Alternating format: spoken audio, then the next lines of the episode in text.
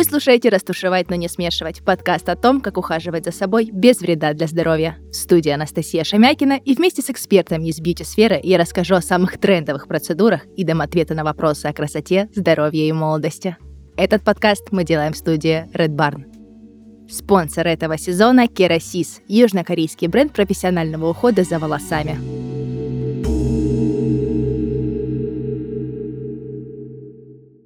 У меня в гостях сегодня визажист Люси Джуси. Здравствуй! Привет, привет, рада тебя слышать.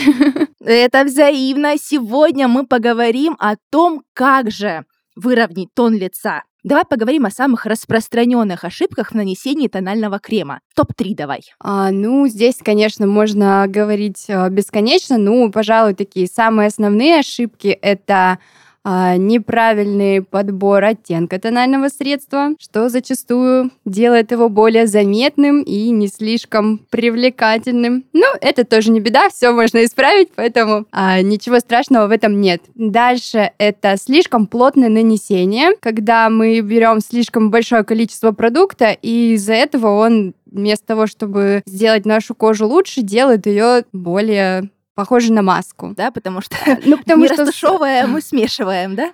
Ну, не так совсем, ну, как бы слой просто создается такой, который сильно вместе с кожей живет, начинает шевелиться и западает во всякие мимические наши моментики, а немножечко скатываться, ну, и то и немножечко, и немножечко, поэтому... Немножечко. Нюансов много. И последняя ошибка — это, пожалуй, неправильный подбор текстуры средства когда мы выбираем, например, э, матовый тон для сухой кожи, либо слишком увлажняющий для жирной, и из-за этого начинаются у нас проблемки в носке. Потому что на сухой коже матовый тон подчеркивает э, тоже складочки, шелушинки и прочее, прочее, прочее. И мы не можем комфортно себя чувствовать из-за этого. То есть у нас тональные средства делятся на виды, правильно? А, да, они, как правило, подразделяются на три группы. Это плотные такие матирующие средства, а дальше у нас идут такие обычные классические, которые мы, наверное, чаще всего встречаем в повседневной жизни. Продукты, они более мягкие, скажем так, пластичные, а, со средней плотностью покрытия. И последняя группа — это такие, как сейчас модно говорить, tinted moisturizer, а, увлажняющее средство с легким-легким оттенком. То есть они не сильно перекрывают, но при этом очень создают такой ухоженный глоу-эффект на коже и классно смотрится. Это сейчас такой последний тренд э, в макияже, наверное, скорее вот последних пары лет, э, благодаря Хейли Бибер, мы все подсели на эту сияющую легкую кожу. Э, и вот, наверное, эти средства наравне с BB-кремами такие для повседневной носки самые комфортные. У нас есть BB-крема, э, CC, Угу. Это полноценная замена тональному средству или нет? А, ну, для меня абсолютно полноценная, потому что мне кажется, что на каждый день, а, ну, исходя из своего опыта, из опыта моих клиентов, подруг, а, никто не хочет заморачиваться, слишком делать себе такой нарядный, скажем так, макияж. А, хочется просто выглядеть свежо, увлажненная, чтобы была кожа. А, поэтому BB CC крем это супер альтернатива, она современная, очень удобная, ее можно нанести хоть пальцем, там, я не знаю, с закрытыми глазами в темном темной ванной и выглядеть все равно прекрасно, потому что в них еще содержатся дополнительно уходовые компоненты, SPF, а поэтому очень классные средства. Нужно обратить на них обязательно внимание. Чтобы обратили все наши слушатели внимание, сразу разъясним. CC и BB, в чем разница у них? А, ну, ну, какая-то же есть, наверное, разница, раз разные буквы, и это два разных э, средства. По идее, как я где-то вычитала давным-давно, что BB-крем — это beauty-балм, расшифровка этих букв, а он ага. содержит в себе как бы качество крема и тона. И зачастую они такие, вот это же корейский продукт, он такой достаточно жирненький, укрывистый, у него такой плотненький, хороший слой, но при этом он увлажняется, увлажняет точнее кожу и хорошо а, на ней лежит. Но он не сильно стойкий, ну, как бы перекрывает все достаточно хорошо. А CC-крем — это Color Correction, кажется, вроде бы, если не ошибаюсь, так. И он, соответственно, создан для того, чтобы корректировать цветовые нюансы, которые у нас есть на коже. То есть вот э, есть, например, CC-кремы, которые уменьшают красноту вокруг носика, на щечках. Ну, то есть он таким зеленым оттенком и Пигментные уменьшает... пятна, да, наверное, могут да, перекрыть? Да, да, Просто разный Мгм. у них спектр, грубо говоря, цвета, на который они воздействуют, и зачастую это построено на контрастах. Там красноту перекрывает зеленый, желтизну перекрывает э, фиолетовый, ну, в общем, типа того. Так, а как же нам подобрать правильный оттенок тонального крема? Давай все-таки вернемся к Мгм. нашей теме. Тут мы немножечко образовательный, Да, да, да, да. образовательное повествование было. А вот тут э, прям давай разберемся. Очень интересно, чтобы не было вот этих полос, отличия лица от шеи. Вот как здесь быть? Ну, на самом деле, все не так сложно. В идеале нужно пойти в магазин и попросить у консультанта сэмпл тона, который вас интересует, потому что это будет самый-самый верный вариант дома в спокойной обстановке, нанести его, походить с ним целый день, и тогда уже можно будет сделать такой полноценный вывод о том, насколько подходит э, тональные средства. Но э, зачастую у нас этих сэмплов мало, или выдают их при покупке, жадничают бывает. Либо момент, э, как это подойти и ничего не купить, а Ну, попросить. На Но самом меня деле... неправильно поймут. Ну и на самом деле стесняться не нужно, как бы я сама прошла путь консультанта в ЛДБТ, и поэтому мы никогда не отказывали, если что-то было в наличии, то есть, ну это же так как элемент продажи в будущем, такая отсроченная продажа, поэтому Мгм. стесняться не нужно, это просто на самом деле самый надежный способ, который вот сто процентов сработает. Но если это не представляется возможным, в принципе, можно взять капельку тона и нанести его на нижнюю скулу, то есть, ну, получается, линию челюсти, грубо говоря, нанести таким средненьким слоем и на шею немножечко тоже нанести. А после этого выйти на улицу и подождать минут 15-20, потому что некоторые тона имеют свойство окисляться на воздухе и немножко менять свой цвет. То есть они бывают э, темнеют. То есть мы выбираем на руке, он смотрится прям супер идеально, а наносим на лицо, и через 15 минут он уже немножечко рыжит. Поэтому лучше всего дать ему время и обязательно смотреть на дневном свете, потому что освещение в магазинах зачастую такое более темненькое, и поэтому дневной свет это самый лучший индикатор на то- того, насколько подходит нам оттенок. Ну да, либо прийти в магазин, допустим, да, нанести там, Ну а, да, да, да. естественно, да, все там кисточками, спонжиком, да, одноразовым, и выйти на улицу. Также тоже, Ну в да. принципе, можно сделать, правильно? Все-таки у нас ковидные ограничения отступили, и уже это можно сделать в магазинах. Да, да. Тем более сейчас, кстати, бывает часто в магазинах бьюти-дни, когда работают визажисты, можно, в принципе, прийти спокойненько. а, и я думаю, что это вполне уместно пожелание нанести какой-то конкретный тон, который вам хочется попробовать. Ну, в общем, способов масса, но самое лучшее это именно нанести на себя и походить с ним какое-то время, потому что а, мы не застрахованы от таких внезапных влюбленностей, которые потом нас разочаровывают, в том числе и в тональные средства. Чтобы он подружился э, с нашей кожей. Да, да, да, это очень важно. А чем же лучше всего э, его наносить? Э, Как правильно это делать? Кисть, спонж, пальчиками нашими? Или тут нет никаких правил? Или есть? Как здесь быть? Или все зависит от средства? На самом деле нет каких-то конкретных ограничений. Во-первых, э, самое важное, что нужно сделать, чтобы тон хорошо лег, это подготовить кожу. А в плане инструментов подойдет вообще абсолютно все, что нужно. Если кожа сухая, единственное, у нее есть какие-то шелушения, то скорее лучше взять спонж, потому что он их немножечко приклеивает, потому что кисть за счет ворсинок немножечко приподнимает э, частички, которые у нас есть на коже, а спонж, он именно их припечатывает, и таким образом можно избавиться от шелушений, ну, прикрыть их, так скажем. А вообще для домашнего использования, если кожа как бы не капризная, я всегда использую пальцы. Это самый классный способ. Он немножечко текстура на них тает, э, становится более пластичной, и, в принципе, пальцами получается самое натуральное покрытие, как я заметила. И многие мировые топ-визажисты тоже используют руки свои золотые в качестве инструмента для нанесения тона. Поэтому я топлю за руки, но тут нужно выбирать, э, чем удобно. Я вот просто сейчас представляю, я практически не пользуюсь тональным Мгм. средством, потому что либо это должен делать профессионал мне, не золотые ручки у меня. А, вот. А мне не нравится, когда вот какой-то неопрятный вид, знаешь, когда вот mm-hmm.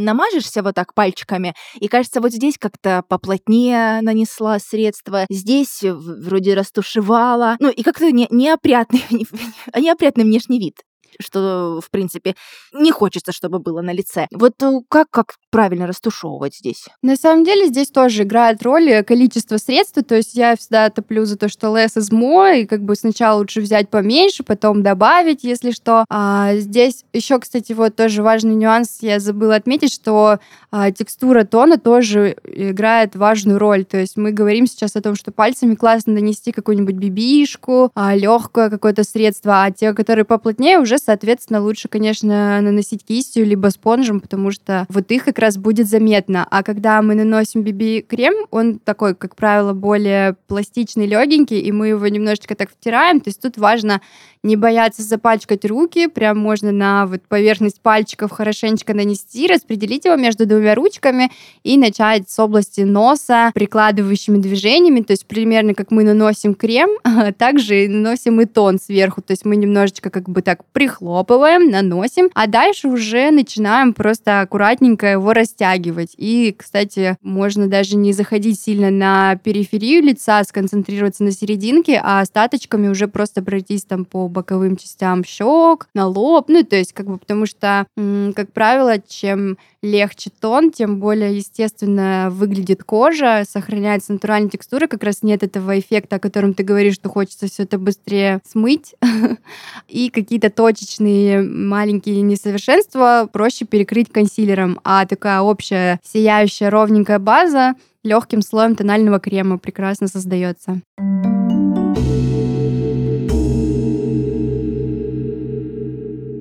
В нашем подкасте есть рубрика «Звоните Насте», в которой я, Настя, отвечаю на ваши вопросы, связанные с уходом за собой. Все, что нужно сделать, написать свой вопрос в комментариях к выпуску или записать мне голосовое, а затем ждать ответ.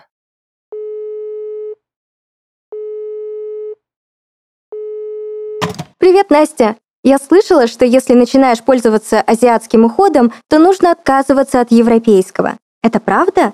Мне уже стоит выкидывать свои кремы и маски? Привет, это миф. Так что не торопись прощаться с любимыми продуктами. Азиатский и европейский уход вполне уживаются друг с другом. По сути, сама, в составе корейской косметики нет неизвестных нам ингредиентов. В составе кремов, масок, бальзамов в качестве базы используют обычную воду. Разница заключается в концентрации действующих компонентов, наличии одушек и количестве натуральных ингредиентов. Поэтому азиатский уход можно смело миксовать с продукцией европейских, американских и российских брендов. Чтобы не переживать о результате, выбирай в качестве базы хорошие шампуни и бальзамы. Тогда от дополнительного ухода в виде масок и масел можно будет отказаться в любой момент. Если ищешь хорошие средства по уходу за волосами и кожей головы, обрати внимание на корейский бренд Kerasis. В его линейке есть базовый must-have для каждой девушки – восстановление, увлажнение и питание. Керасис — это качественные средства по уходу за волосами из Южной Кореи. Миссия бренда — создавать профессиональный салонный уход прямо у тебя дома. Благодаря идеальному сочетанию инновационных технологий и натуральных экстрактов, керосис эффективно восстанавливает поврежденные и ослабленные волосы, возвращая им силу, здоровье и красоту. Эффективность применения доказана институтами дерматологии Германии, Франции, Японии и Сингапура, а также большим количеством женщин во всем мире, которые доверяют уход за своими волосами именно Керасис. Подобрать средство, которое идеально подойдет именно тебе, можно по ссылке в описании выпуска.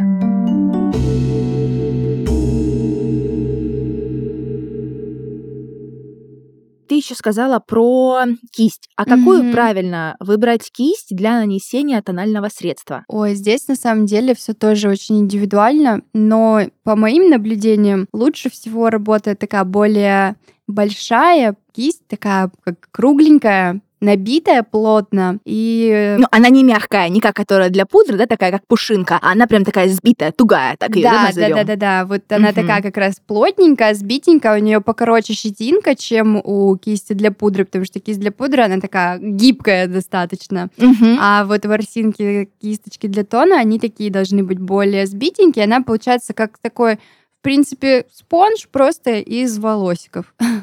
И вот такой кисти очень удобно наносить тон, потому что она большая достаточно, и быстро ты его наносишь. Вот самые, мне кажется, сейчас э, неудобные, ну, опять же, вот для меня и для многих девочек, с которыми я обсуждала эти вопросы, такая плоская кисть, вот как раньше были такие а, ретро-наборы кистей, где там 20 кисточек, и такие плоские так, плоские, упругие очень кисти, которые практически, ну, я не знаю, ну, как лопатка такая, и вот ей просто ты размазываешь Да-да-да. по лицу его, как бы шкребешь, и ничего не получается. Просто шпатель. Да-да-да. Ну, вот я не знаю, кто-то умудряется и такими наносить, тут очень индивидуально. Ну, вот э, мне кажется, что самый-самый удобный вариант — это как раз-таки вот такая вот э, грубо говоря, шарообразная кисть, мягенькая. Из... Можно взять, кстати, из искусственного ворса. Я считаю, что для тона они подходят даже лучше. Потому что, да, натуральная, она больше все-таки шлифовочная. Для сухих текстур они больше подходят, а тон будет, скорее всего, ну, опять же, зависит от качества ворса и так далее. Ну, вот проще всего, честно говоря, взять искусственную кисть, не париться. Они неубиваемые, мягкие, не обламываются, как натуральный ворс. То есть тут вообще можно смело ее брать и не заморачиваться заморачиваться, натуральность или нет. Ну и животным, кстати, тоже будет приятно, если мы перейдем на искусственные кисти. Это да. А еще вот момент. Хорошо, использует э, девушка кисти э, для макияжа. Давай проговорим, что тоже очень важный момент. Как часто их нужно мыть после тонального средства? А, ну, вообще, если честно, я бы предложила их мыть каждый день. Вот. а, угу. Потому что все равно тональное средство, оно жидкое и такое вот, грубо говоря, на воздухе с частичками кожи, которые попадают так или иначе. Там работа сальных желез никто не отменял, а, поэтому а если кожа чувствительная, склонна к каким-то проблемкам, если есть э, акне и так далее, то, конечно, мы моем кисти каждый день. Лучше с антибактериальным мылом, прямо под проточной водой. Ну, если, в принципе, там не успели, ничего страшного, там пара дней, никакой катастрофы не будет. Но сейчас, кстати, есть очень много э, салфеток для очищения кистей. Это тоже удобный вариант, такой экспресс, просто, грубо говоря, накрасилась, почистила кисть об салфетку. Протереть и положить, чтобы чтобы хотя бы микробы да, не, не распространялись. Да, они часто с антибактериальным комплексом в составе, то есть там уже пропитка идет с какими-то такими антисептиками, а, и, соответственно, мы как бы это все убрали, но раз в неделю сто процентов все кисти обязательно нужно мыть. Это вообще прям Инфосотка.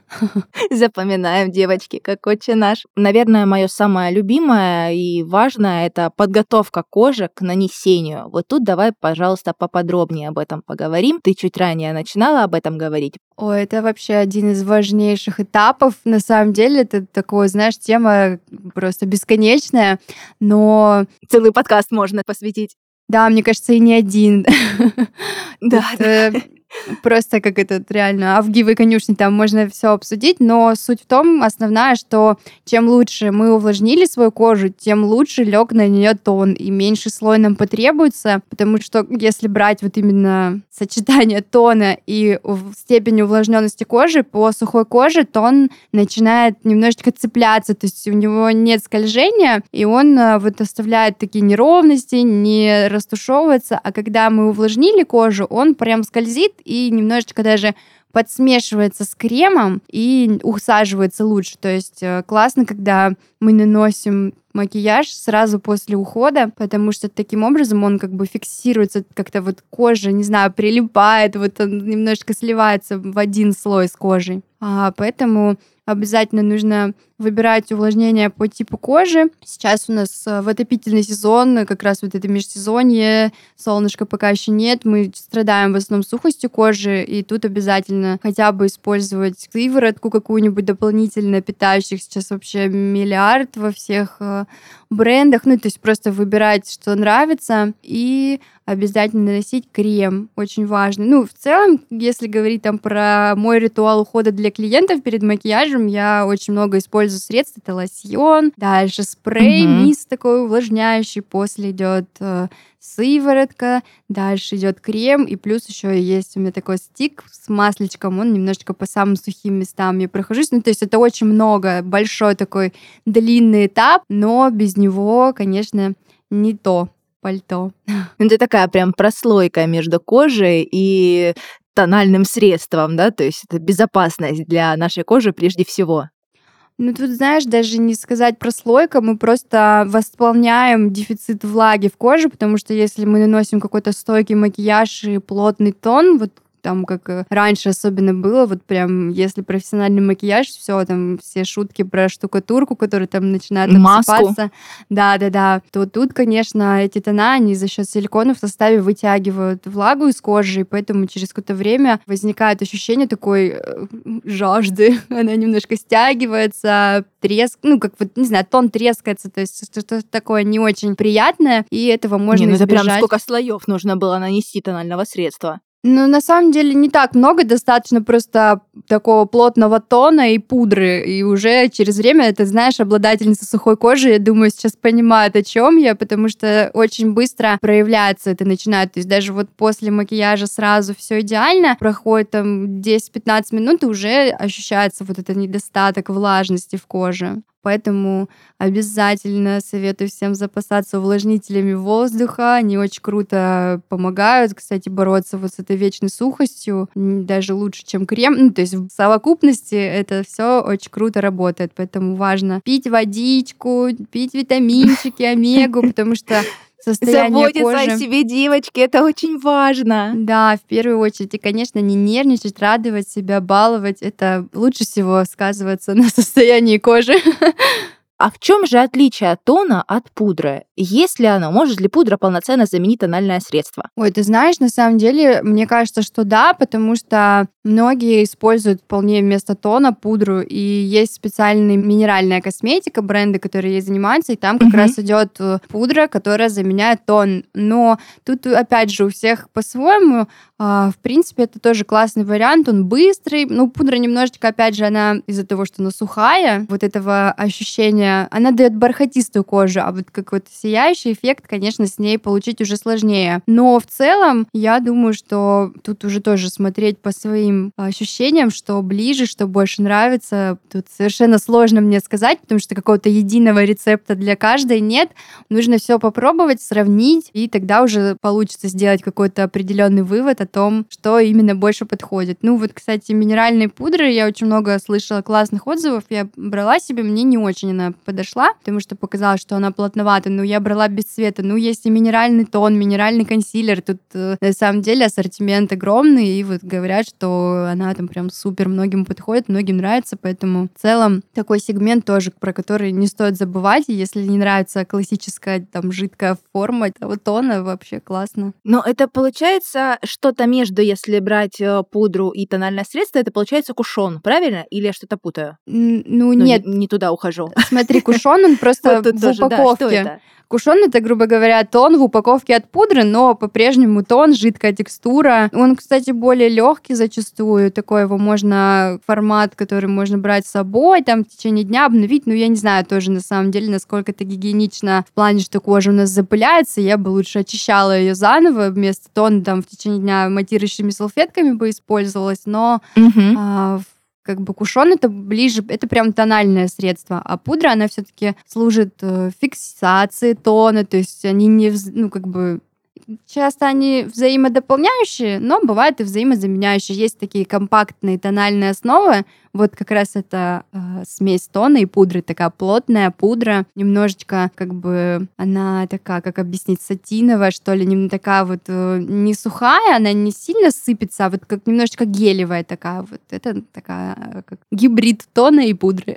А что такое вот в теме выпуска нашего подкаста есть такое слово микротоки? Для некоторых это, возможно, что-то новое, да, это процедура. Вот расскажи немножечко о ней. Что же такое микротоки? Кому из какого возраста эта процедура подходит и вообще зачем она нужна? И нужна ли она вообще? Ой, на самом деле такая, как бы, опять же, вот э, все, о чем мы говорим, это супер спорные моменты, каждый выбирает сам. Ну, микротоки, по идее, это, как бы, грубо говоря, аппаратный массаж лица, который а, стимулирует мышцы, кровообращение, то есть а, результатом курса микротоков должно стать там подтянутое лицо, румянец, более ровный цвет лица за счет налаживания кровообращения.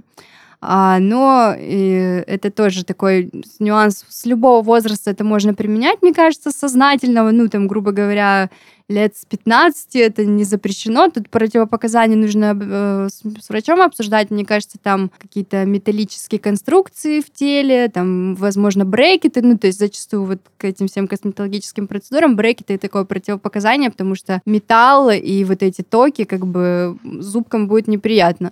Вообще, это приятная достаточно процедура. Она проходит в таком комфортном лежачем положении. Там у них такой профессиональный аппаратик. А, тебе вводят по специальному гелю, проводнику тока а, минут 20-30 по разным массажным линиям, где у нас лимфа проходит, и ты такой встаешь румяненький, блестященький. Ну и, в принципе, если честно, какого-то глобального результата лично на себе я не заметила, но для поддержания тонуса, так сказать, это классная процедура. А, но единственное еще тем, кто ставит себе ботокс и так далее, филлеры, нужно быть с осторожностью с этой процедурой обращаться, потому что она Все может за счет... потечь? Нет, нет. Ну, если говорить о ботоксе, то, скорее всего, он просто улетучится, потому что это как бы микроток, он стимулирует работу мышц. То есть, когда тебе проводят, у тебя начинает так сокращаться лицо, дергаться глаз. Это достаточно странное ощущение. Там, где именно ведется это ручечкой этой проводят. А, ну и поэтому, конечно, когда такой э, условно вот эти тренировки, помнишь, были, когда люди там одевали на себя костюмы, типа эта тренировка заменяет О, э, три да, часа в это было спортзале. очень модно лет 7-8 назад. Столько, помню, студий открывалось, и у всех были, да. Да-да-да-да-да, это было забавно, кстати.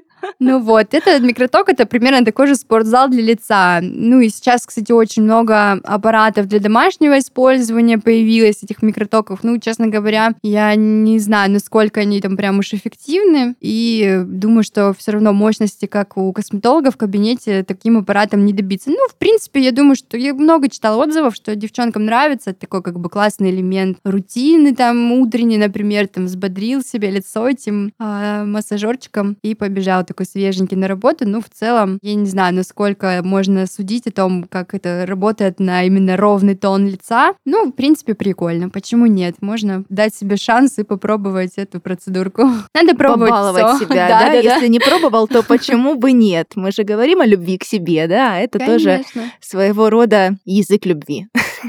Еще тоже очень интересный, наверное, любимый очень многими продукт, и его тоже можно отнести к тональным средствам, ну, хотя бы в эту категорию, это консилер. Вот как правильно его наносить, чтобы вот не оставалось этих белых э, полос. Пока у меня поток, еще же есть консилер не только белый, он там есть еще красный, зеленый и какие только цвета там э, нам не показывают э, бренды. Вот для чего они нужны? А, так, давай начнем, наверное, с цветов, а дальше уже перейдем к нанесению.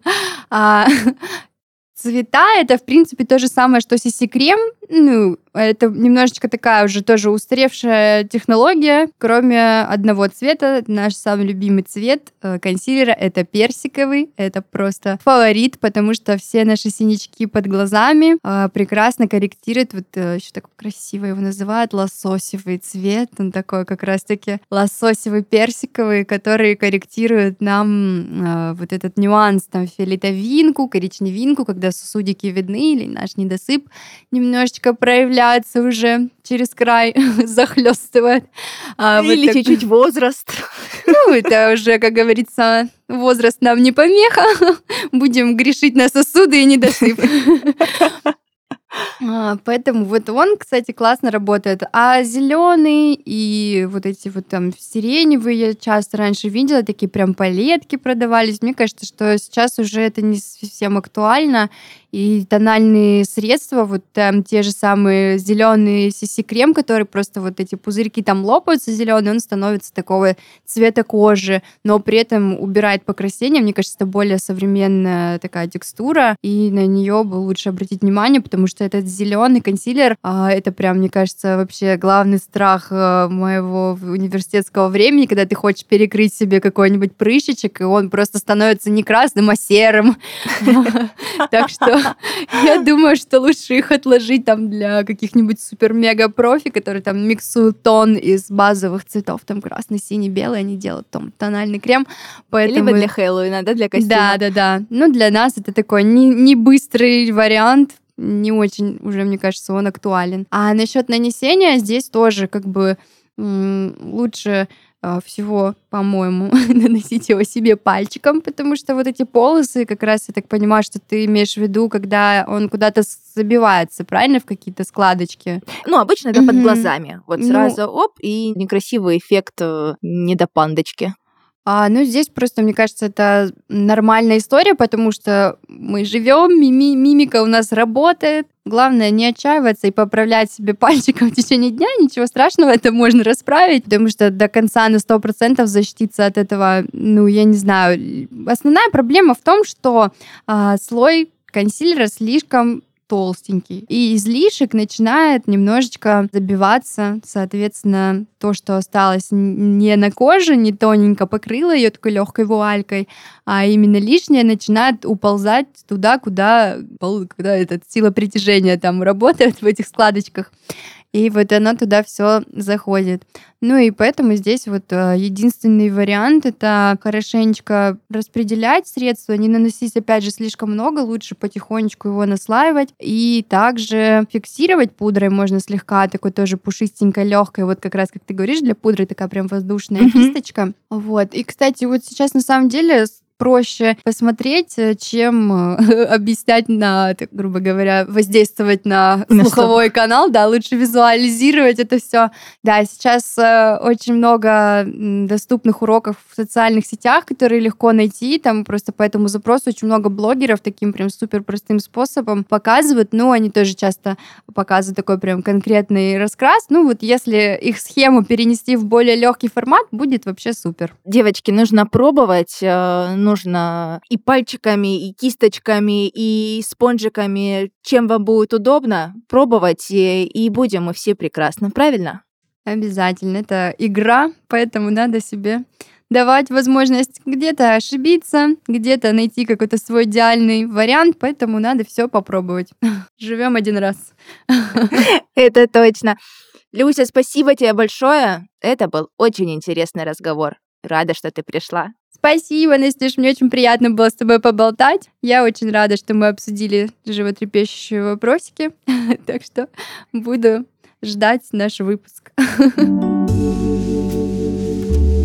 Это подкаст «Растушевать, но не смешивать». И с вами была Анастасия Шамякина. Подписывайтесь на нас на всех популярных платформах и следите за новыми выпусками. До встречи! thank you